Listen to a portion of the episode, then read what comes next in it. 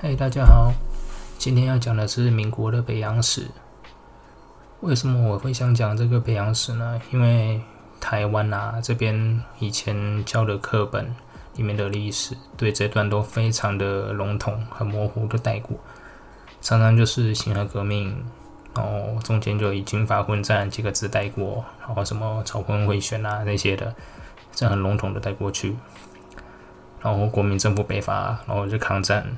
就这样带过去，一条龙的带过去，中间发生什么事情都非常的模糊，所以我会想好奇说，这段这段中间到底干了什么事情，有什么事情发生了？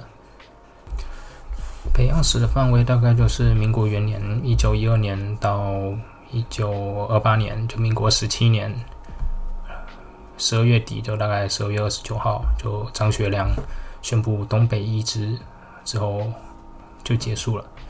北洋政府就宣告灭亡。对，这一切的起源起源于一九一一年的十月十号，这是我们大家都知道辛亥革命。对，我们每年这个时候都会放假。辛亥革命这场首义成功之后，大清帝国各个省份都纷纷宣布独立，北方也有宣布独立，但是北方清廷对北方的控制力度比较强，所以很多都在。有火苗的阶段就被先被扑灭了，所以北方整个大北方大多还在清廷的控制之中，这让他们有跟南方革命势力叫板的本钱，这也算他们最后的本钱了。但是清廷能够打仗的部队已经不多了，他们只剩下袁世凯手上的北洋陆军，但也就因为他手上掌握着最后一支的可战之军。让清廷对他有所忌惮，所以他前面一段时间他就被清廷打发回了老家养老。到后面要用他的时候，袁世凯就以这支军队为资本，得到了清廷的实权。你说整个大清都没有人想到会有这个隐患这个结果吗？其实是有。这个要追溯到甲午战败之后，慈禧太后有下令重建整个清清朝的军队。那个时候大约有分成中央军跟地方军。地方军的话，有像张之洞训练的湖北新军，这也是辛亥革命发起第一枪的军队，也是新军。那中央的话也有新军，叫那时候统称叫武威军。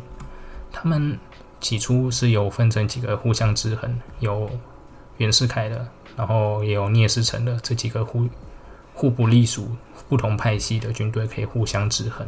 慈禧想的很美好啊，但现实很意外啊。原本当时互相制衡、保持着平衡的五威军，在八国联军一九零零年的八国联军跟指事变之中，绝大部分的新军五威军都被灭，都被打得体无完肤，只有袁世凯的五位右军保存完好。然后南方的那些地方新军也有很多被革命党人渗透。他们的立场其实都不明确，所以清朝他最后的救命稻草就只剩下了袁世凯的北洋新军了。然而，这根救命稻草，他打算救腐朽的清王朝吗？不，他没有这个打算。拥有军权，他几乎掌握了整个大清。袁世凯选择与南方的革命势力达成协议，他逼清帝去退位，作为交换，他可以得到临时大总统的这个位置。之后，经过他的一番操作，以北京兵变为由，他又把中央政府定在了北京。但南方的临时参议院这些革命势力在迁都前颁布了临时约法，确立了内阁制。内阁制，他等于把袁世凯这个总统、临时大总统给架空了。在这之后，中国历史上第一次民民选的国会议员跟地方议会都成立了。国民党在地中央跟地方纷纷取得了大胜，跟现在非常的不一样。时任的国民党领导人宋教仁，他在上海准备北上到北京去赴任总理，但他在上海的火车站的时候，他就被枪手所以暗杀，还被当场枪击，之后抢之后抢救无效身亡。这个准总理的死亡，顿时之间让整个中国政坛顿时紧张起来。原本出访日本的孙文也回国，他主张要袁世凯一定是主谋，然后要发起武装革命，讨伐袁世凯。但是当时没有直接的证据可以证明袁世凯就是元凶，事实上到现在也没有直接证据，所以当时的革命势力国民党就分成了孙文为首的武斗派，主张以武力去打倒袁世凯，还有以黄兴等其他很多革命元老组成的温和派，主张以法律来解决问题，但是。孙文在人心不齐的情况下，他依旧在一九一三年，也就民国两年的时候，他发动了二次革命。这场革命在袁世凯他已经早有预预防了。袁世凯在这段时间，他拔出了很多国民党地方的一些掌握军权的人的位置，所以这场二次革命不足三个月就被镇压了。镇压完二次革命之后，袁世凯他正式成。正式经国会选举，成为了正式的大总统。之后，他以二次革命为由，把所有的国民党跟国民党有关的国会议员统统拔除，也把地方上的国民党员还有他们占据的那些官位职缺全部都拔除。他不管你是国民党武斗派、温和派、法律派，不管你什么派，只要你是国民党，就统统把你清算。所以，革命势力他们在南方就大大受损。所以，当地方的那些军人军头开始抬头了，这也算一个开头。这场清算之后，以袁世凯为首的北洋政府在国内几乎没有没有需要顾忌的势力。我个人认为，这也算是让袁世凯他开始有点膨胀的开头。时间到了隔年一九一四年，这一年一次第一次世界大战爆发，列强的目光全部聚焦在欧洲的欧战。日本基于他在之前跟日本达成的英日同盟，他也对德国宣战。大家可能会觉得奇怪，日本、德国中间隔了半个半个地球，他们怎么打？还有这个要讲了，德国当时在太平洋还有中国有殖民地跟租界，所以他就以这个为由去攻击了德国他们在太平洋上的殖民地，还有他在中国的租界。其中最有名的就是德国在山东青岛的那个租界，和德国人耕耘了十多年的青岛。他帮助英国等协约国肃清了德国在亚洲的舰队的势力，帮英国解决了很多的很多的隐患。到了隔年，日本变本加厉，对北洋政府要求了二十一条的要求，这里面的要求几乎要中国成为他的附庸国。